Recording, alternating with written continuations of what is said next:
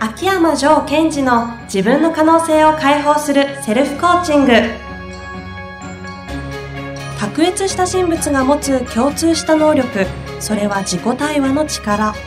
ポッドキャスト自分の可能性を解放するセルフコーチングは上場企業から中小企業までエグゼクティブコーチングトレーナーとして人材開発を行ってきた秋山城賢治がビジネスや人生で役立つセルフコーチングの技術について分かりやすく解説します。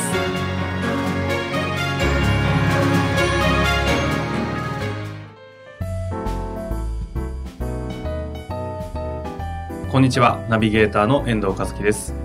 秋山城賢治の自分の可能性を解放するセルフコーチング。第2回、城さん本日もよろしくお願いします。よろしくお願いします。今日のテーマは何でしょう？か今日のテーマは自信について話をしたいと思います。自信ですか？いや、ないです。嫌ですね。あ遠藤さんも自信ないんですね。きっと、うんあるかって言われたらちょっと自信ないです、ね。あ、そうなんですね。はい。い、や、先日自分のクライアントさんなんですけどね、はい。あの、ある部長さんが、今回プロジェクトがあると。はい。そのプロジェクトについて自信がなくて困ってるって言うんですよ。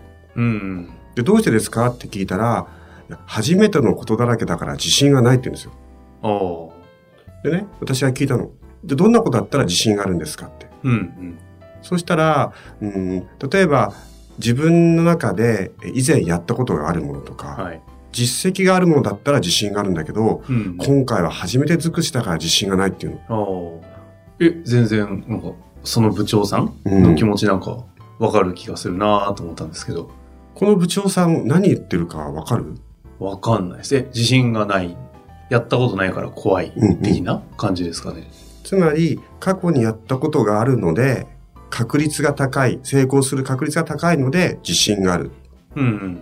過去にやったことがないので、できる可能性が低いので自信がないって言ってることだよね。ああ、そうですね。つまりこれ確率の話をしてるんだよね。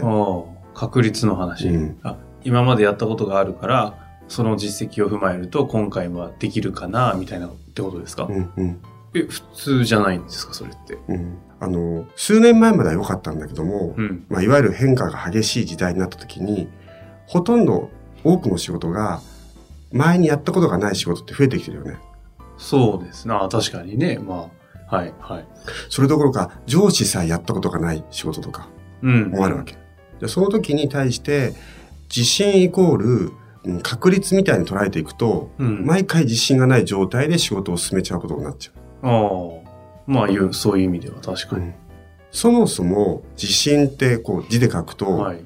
まあいわゆる自分を信じるって書くよね。うん。うん。でその自分を信じるときに、過去の実績があるという自分を信じるとか、過去に経験があるから自信がある。うん。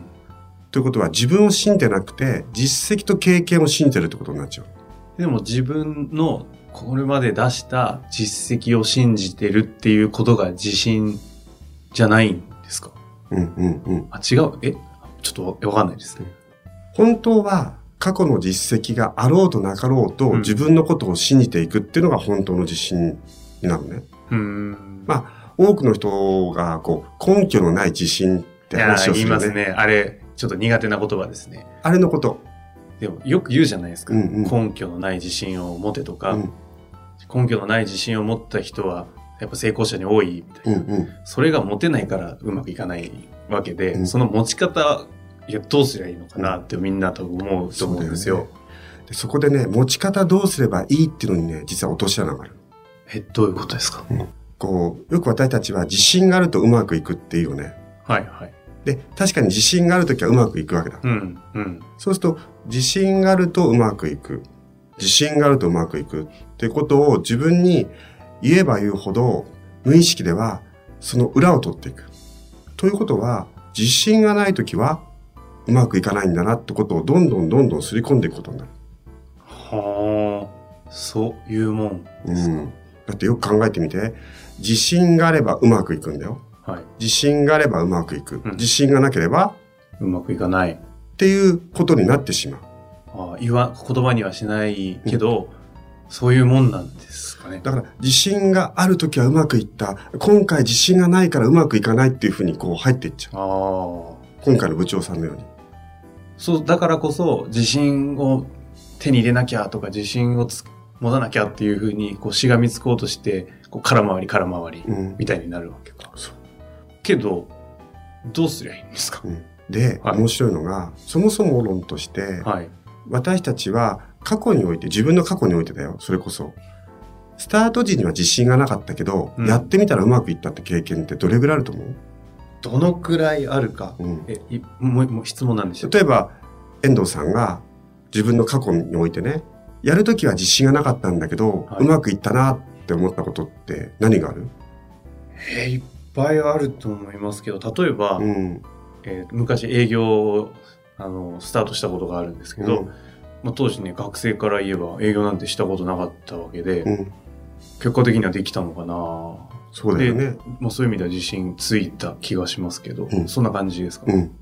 つまり、例えば今の話で言うと、最初営業は自信なかった。なかったですよ。自信ない状態でやってみた。うん。そうしたらうまくいった。ので自信がついたんだよね。あ、そうです、そうです。つまり、やってる最中は自信持ってなかったわけ。確かに。なかったです、なかったです。その後、自信がついた。で、自信を握りしめて2回目やったらまたうまくいった。うんうん。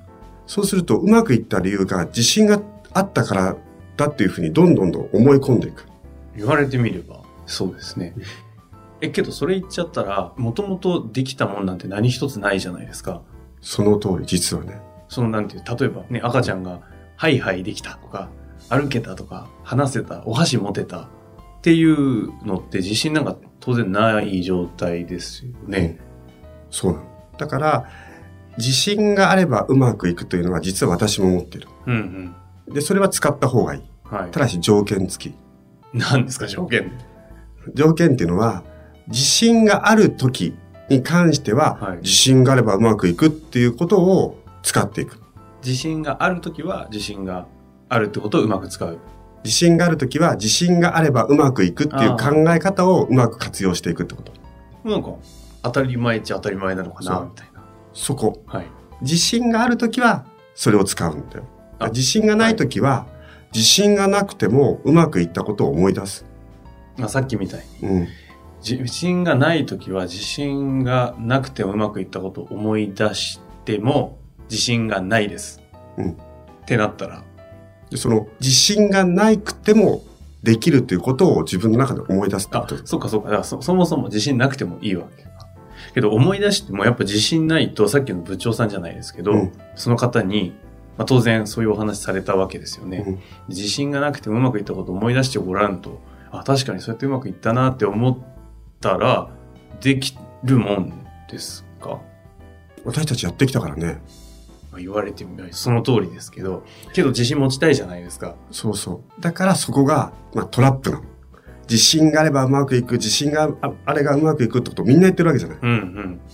だって自信のつけ方ぐらいのなんか書籍だっていっぱいありそうですよね。ね。だから、え何か自分がうまくいくのは、自信があるおかげだと思い込む。あーあ。だから自信がないときはそのままでいいってことですか？そのままでやってきたし、そのままでやるしかない。むしろ、うんと、例えば、今の自分には自信がないってことをちゃんと素直に認める。うんうん。例えば、プロジェクトが半年間あるとするならば、今の自分はできないよねと。はい。でも半年後ってはできるようになっていくわけで。うんうん。そこの部分をきちんと見ていくってことが重要。はじゃあ最近ね、書籍でも、あのー自信のつけ方とかあるけあ。ど、はい。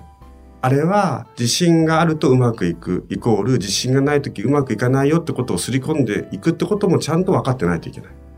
本当ですよね。怖いですよね。あの、じゃあ、ああいう自信のつけ方が重要っていう話は、自信がないとできない前提で全てが説明されてるってことか。うん自信がない時はどうすればいいのっていうのは、今、ジョーさんがおっしゃったように、そのまま受け止めろとですから私がお勧めするのは、えー自信があればうまくいくのもいいんだけども、うん自信がなくても自分たちはうまくやってきた。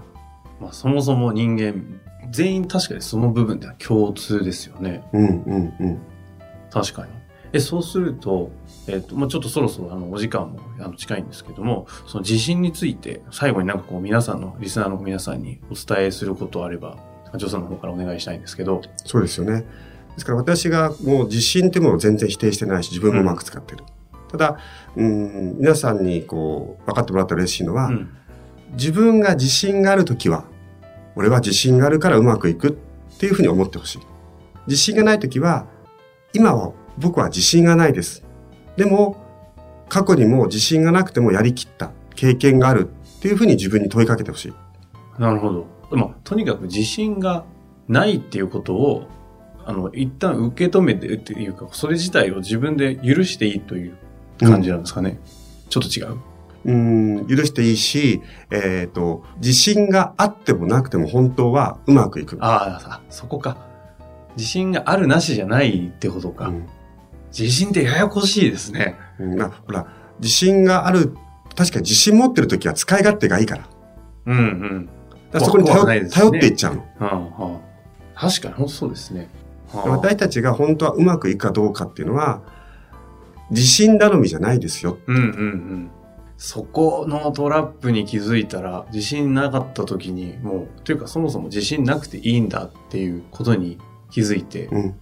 その部長さんも、なんかできたんだろうななんて、今思いましたが。ね。